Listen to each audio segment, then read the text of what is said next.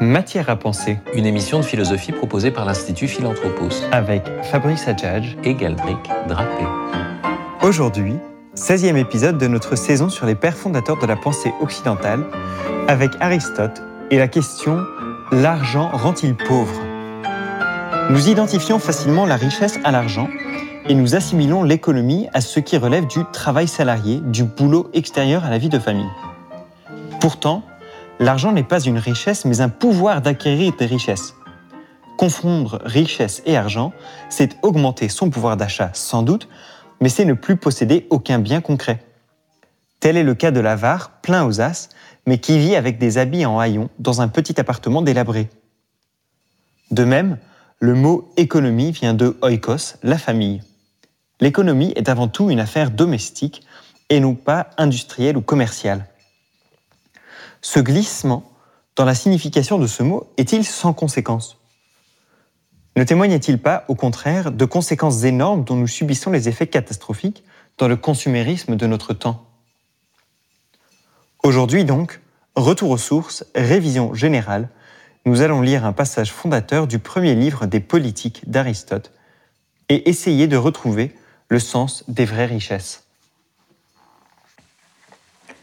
La politique ne fait pas les hommes. Elle les prend telles que la nature les lui donne, et elle en use. De même, c'est à la nature de nous fournir les premiers aliments, qu'ils viennent de la terre, de la mer ou de toute autre source. C'est ensuite au chef de famille de disposer de ses dons comme il convient de le faire. C'est ainsi que le fabricant ne crée pas la laine, mais il doit savoir l'employer, euh, en distinguer les qualités et les défauts, et connaître celle qui peut servir et celle qui ne le peut pas. On pourrait demander encore pourquoi, tandis que l'acquisition des biens fait partie du gouvernement domestique, la médecine lui est étrangère, bien que les membres de la famille aient besoin de santé tout autant que de nourriture ou de tel autre objet indispensable pour vivre. En voici la raison. Si d'un côté, le chef de famille et le chef de la cité doivent s'occuper de la santé de leurs administrés, d'un autre côté, ce soin regarde non point eux, mais le médecin. Il en est de même avec les richesses. D'un certain point de vue, c'est la fonction du chef de famille. D'un autre point de vue, ce n'est pas son affaire, mais l'affaire de l'art qui est à leur service. Par-dessus tout, Cependant, je le répète, c'est la nature qui donne le premier fond. C'est à elle d'assurer d'abord la nourriture à l'être qu'elle engendre. Et en effet, tout être reçoit les premiers aliments de celui qui lui transmet la vie. Voilà pourquoi les fruits et les animaux forment un fond naturel dont tous les hommes savent se servir. Comme nous l'avons vu, l'art d'acquérir la richesse est de deux espèces. L'une et sa forme mercantile, et l'autre une dépendance de l'économie domestique.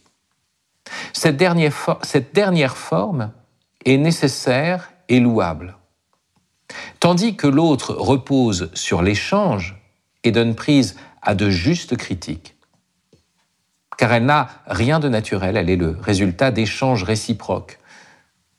Dans ces conditions, ce qu'on déteste avec le plus de raison, c'est la pratique du prêt à intérêt. Parce que le gain qu'on en retire provient de la monnaie elle-même et ne répond plus à la fin qui a présidé la création de cette monnaie. Car la monnaie, l'argent, a été inventé en vue de l'échange, tandis que l'intérêt multiplie la quantité de monnaie elle-même.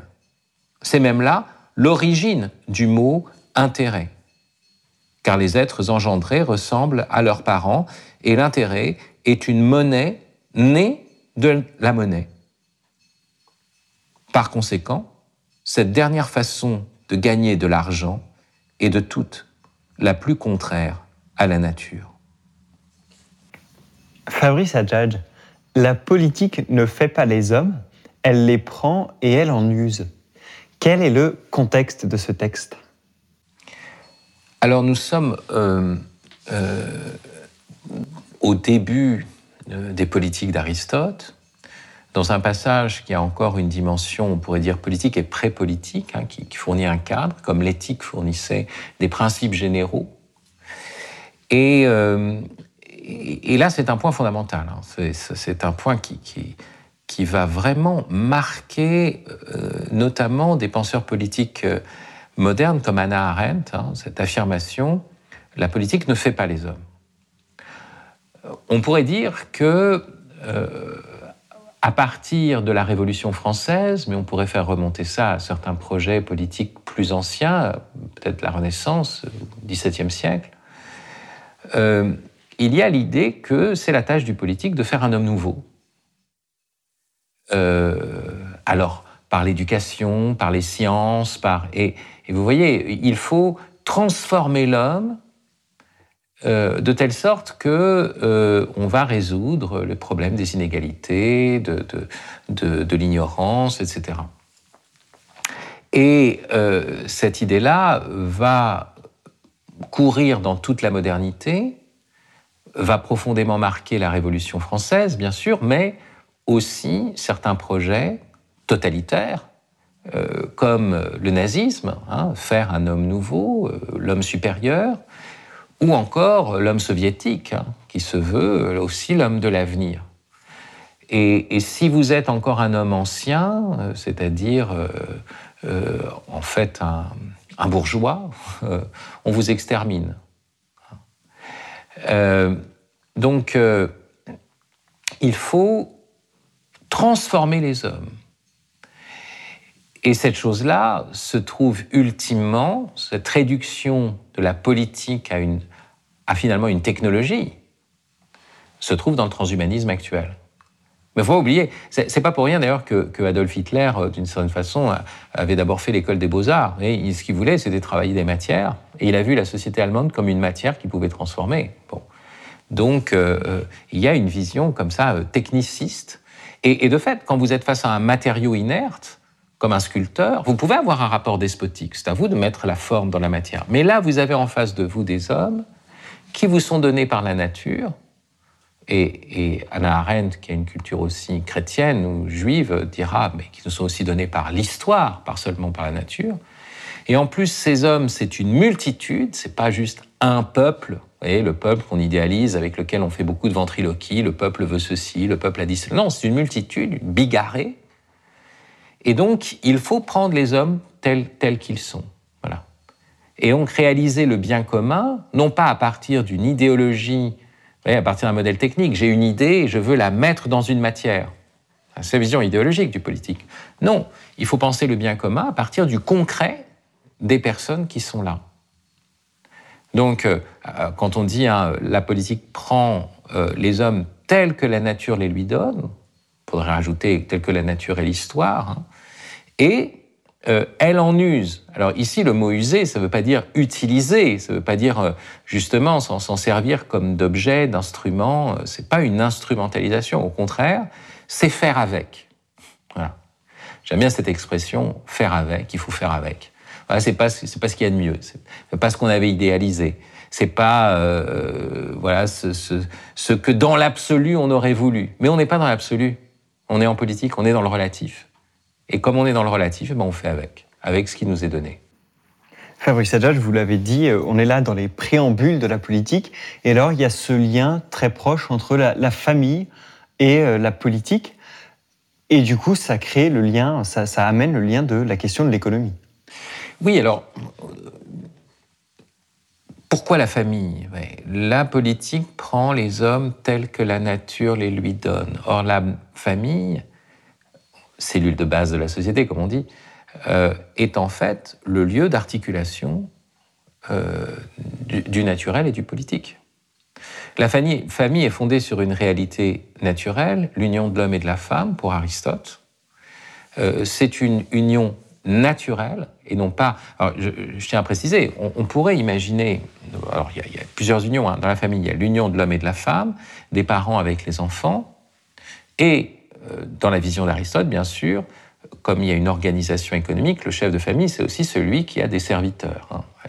problème grec hein, euh, de l'esclavage, malgré tout. Donc, la famille, oikos, ne dit pas simplement l'homme, la femme, les enfants, mais aussi le maître et ses serviteurs.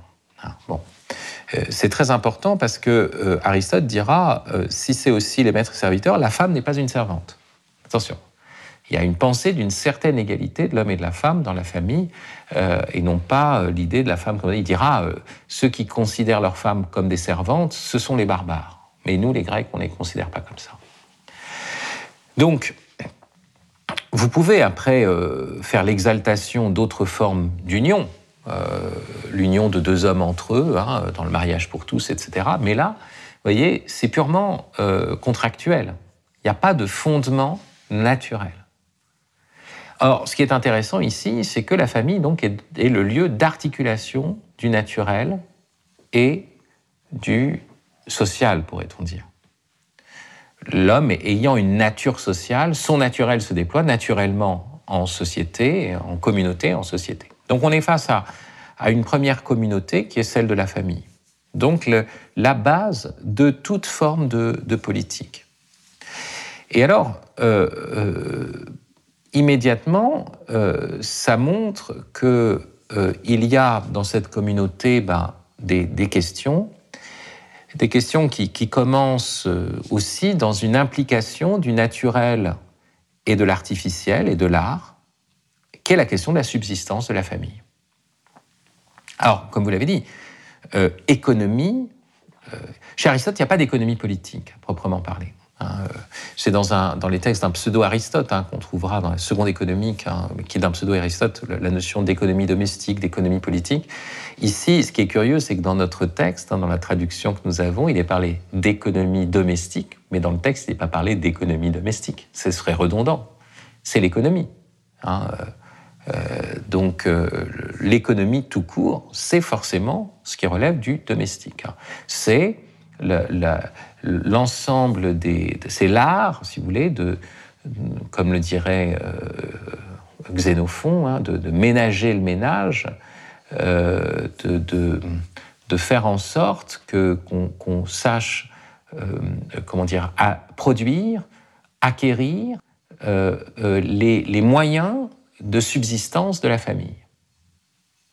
Or, Aristote dit la nature nous donne d'abord ses moyens. Il le dit plus explicitement dans d'autres passages. Euh, lorsque l'enfant naît, euh, bien la femme euh, a naturellement la nourriture pour l'enfant. Le lait. Elle allait. Mais justement, à mesure que l'enfant grandit, il faut passer de cette nourriture naturelle à une, nourriture qui a été cultivée, qui relève d'un certain art, etc. Et donc ça va être la tâche du père de famille, mais aussi euh, de, la mère de famille, que d'assurer la subsistance de cette famille. Donc l'économie, euh, c'est le lieu de, c'est justement l'art qui consiste à assurer, euh, à de donner à chacun sa part pour qu'il puisse subsister dans la famille. on ne s'arrête pas bien sûr à la famille chez Aristote. Il faut que des familles s'associent entre elles en village et puis que ces villages puissent exister dans une cité. L'homme ne peut se déployer pleinement, non pas dans une famille, mais dans une cité donc dans un rassemblement de familles.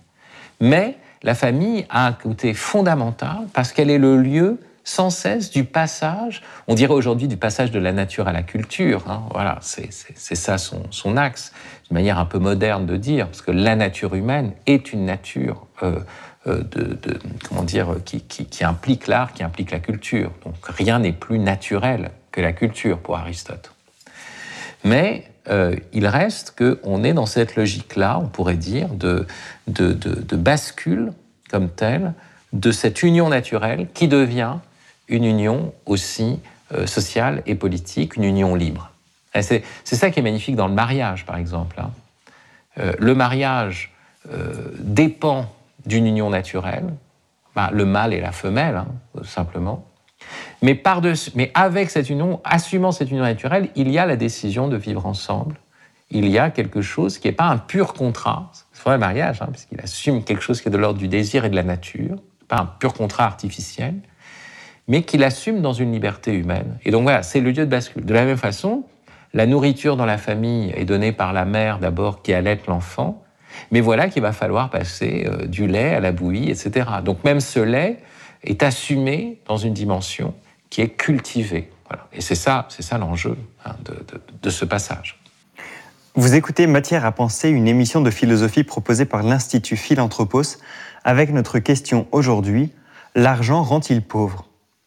Et alors Fabrice Adjad, justement, un des premiers rôles euh, de l'économie, c'est de prendre quelque chose qui avait atteint sa finalité et d'en faire un moyen. Parce que justement, il y a voilà pourquoi les fruits et les animaux forment un fond naturel dont les hommes savent se servir. Donc les choses qui avaient une finalité interne deviennent des moyens au service d'une finalité plus grande qui est la finalité euh, humaine. Oui, euh, l'homme, pour, sa, pour sa subsistance, va cultiver la terre et élever euh, des bêtes. J'aime beaucoup ce mot d'élevage, hein, qui implique aussi une, une élévation de, de, l'animal et pas simplement une, une exploitation, un écrasement, une maltraitance euh, qui, qui, serait liée à cet écrasement. Ce que, ce que, ce que les, vieux paysans savent très bien. Euh, et, de fait, on, on est dans, dans, un ordre qui est, euh, on pourrait dire, naturellement celui, celui de la culture. Alors, est-ce que c'est un détournement de la finalité intrinsèque? Euh, Ça, ça, c'est à voir, parce que euh, peut-être que les choses se réalisent pleinement en étant cultivées. est-ce que, est que les fleurs les plus belles sont les fleurs sauvages, ou est-ce que la floraison de telle ou telle espèce ne gagne pas à être euh, sélectionnée, transformée? Vous voyez, euh, les, roses, euh, est-ce que les roses sauvages sont les meilleures des roses? On, peut, on peut en douter. Euh, maintenant, on peut aussi penser qu'on peut atteindre un tel degré d'artifice qu'on dénature complètement la chose. Alors, voyez, où est la limite? Et, c'est précisément là l'enjeu de la pensée d'Aristote, c'est qu'il faut que l'art reste adossé à la nature. Et, c'est ça qui va faire toute la question de l'argent, c'est-à-dire comment l'art d'acquisition des choses, le commerce, euh, ce qu'aujourd'hui on entend par économie finalement, reste au service de l'économie, c'est-à-dire au service des familles. Fabrice justement, venons-en à cette question de l'argent, qui semble poser un double problème.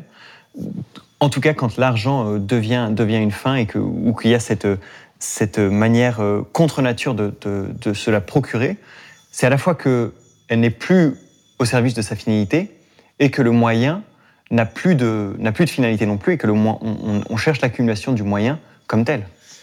Oui, alors ce qui est, ce qui est très très intéressant ici, euh, c'est tout ce qui tourne autour du tokos, l'intérêt. Parce que euh, il dit l'origine du mot intérêt, donc il va critiquer le prêt à intérêt, c'est-à-dire l'argent qui engendre de l'argent. Euh, et à ce moment-là, alors que l'argent doit être un moyen d'acquérir des biens, et donc un moyen où l'on passe de l'argent à quelque chose, et pourquoi des biens? Parce que ces biens vont servir à nourrir, à aider, à cultiver, à élever, à éduquer, à, permettre à, la famille de réaliser toutes, ces potentialités. Eh bien à ce moment-là, l'argent, effectivement, qui est, un moyen d'échange, devient la finalité en lui-même. Et alors, ce qui est intéressant, c'est que le même mot, tokos, veut dire à la fois l'intérêt, dans le prêt à intérêt, et euh, l'enfant. Parce que le mot tokos, qu'on entend d'ailleurs dans la Vierge Théotokos, qui, a porté ou qui a engendré Dieu, c'est un mot qui veut dire le rejeton. Vous voyez, il y a quelque chose entre le rejeton et, le jeton. par exemple, aujourd'hui, on parle d'un jeton de présence dans les entreprises, le jeton, le token, tokos. Ah, tiens, c'est curieux, on voit que c'est ce mot-là, en fait, qui est là. Et puis, euh, euh, donc, le rejeton, le revenu, le revenu de l'argent.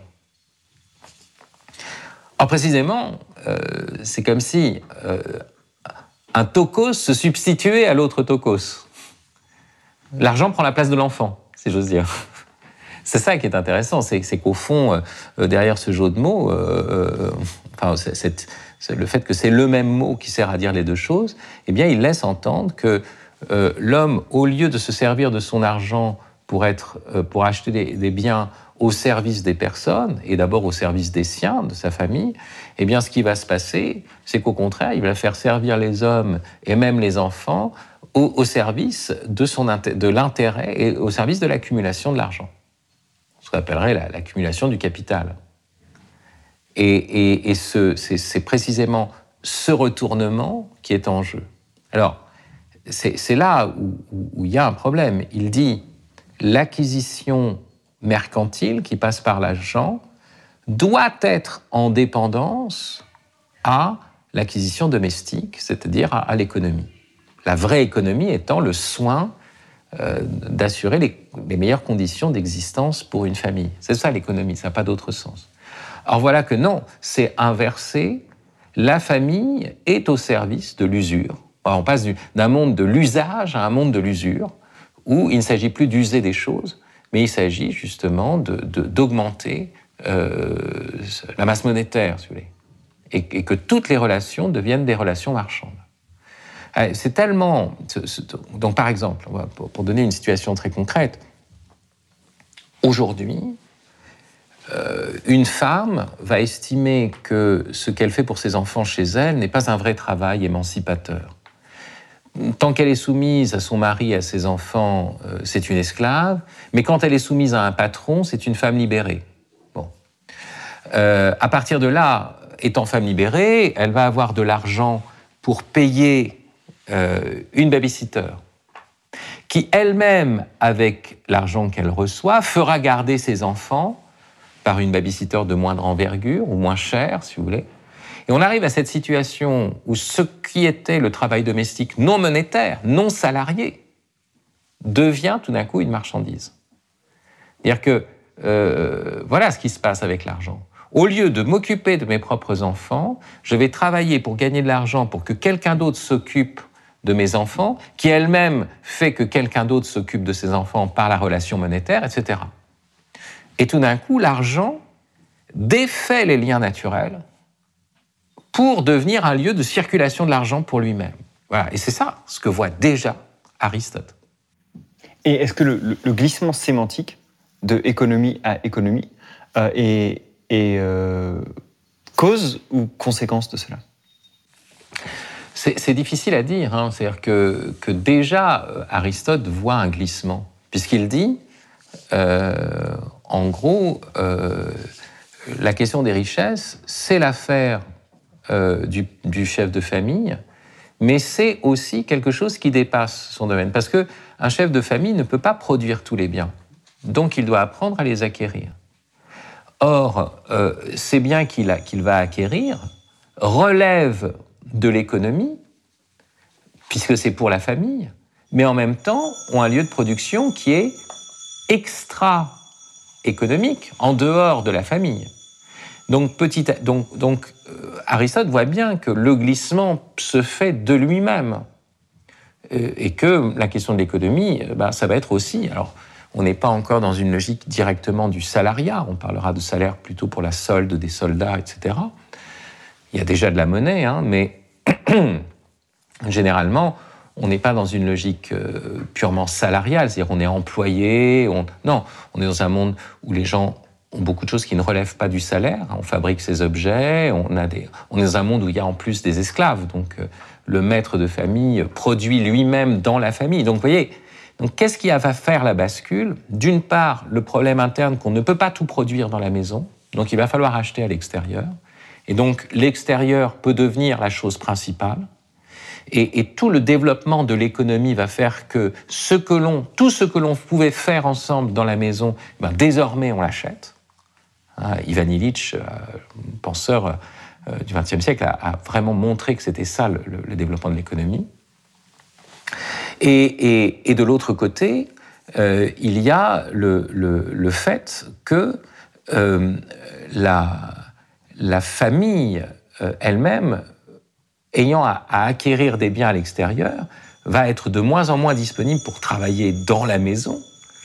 Et donc, la famille va, se décomposer. Marx a très bien vu ce phénomène. Marx était un grand lecteur d'Aristote, va dire, bah, la révolution industrielle va capter euh, le travail des enfants, le travail des femmes, va faire en sorte que le travail domestique n'existe plus, que tout n'est plus que travail salarié, il faut obtenir un salaire, et c'est ça qui compte pour acheter des choses euh, dans, le, domaine de la, consommation.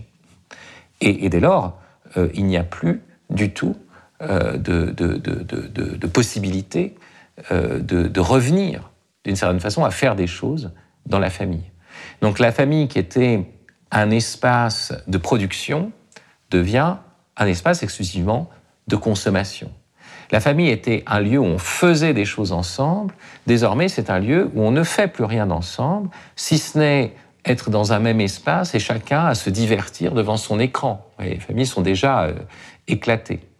Or, euh, ce qui amène la décomposition des familles aujourd'hui, c'est pas simplement une dégradation morale. On n'est pas euh, pire qu'avant. Enfin, je veux dire, les hommes sont, sont les hommes, mais c'est le fait qu'il n'y a plus euh, de, choses que la famille fasse ensemble. Et c'est ça qui tient les membres de la famille ensemble. C'est qu'on fait des choses ensemble, qu'on subsiste ensemble et, qu'on arrive à se réjouir. Alors il reste bien sûr le, travail de la table, dresser une table, faire la cuisine, etc. Mais à partir de ce lieu, la table, peut-être qu'il y a toute une économie familiale à redéployer. Merci Fabrice. C'était Matière à penser, une émission de philosophie proposée par l'Institut Philanthropos avec Aristote, Fabrice Adjadj, Galdric Drapé et Michael Durmeyer à la technique. Retrouvez-nous tous les samedis à 11h30, les lundis à 20h, les vendredis à 21h30 et bien sûr en podcast sur les sites de Radio Notre-Dame et de Philanthropos. À très bientôt et n'oubliez pas que vous êtes intelligent.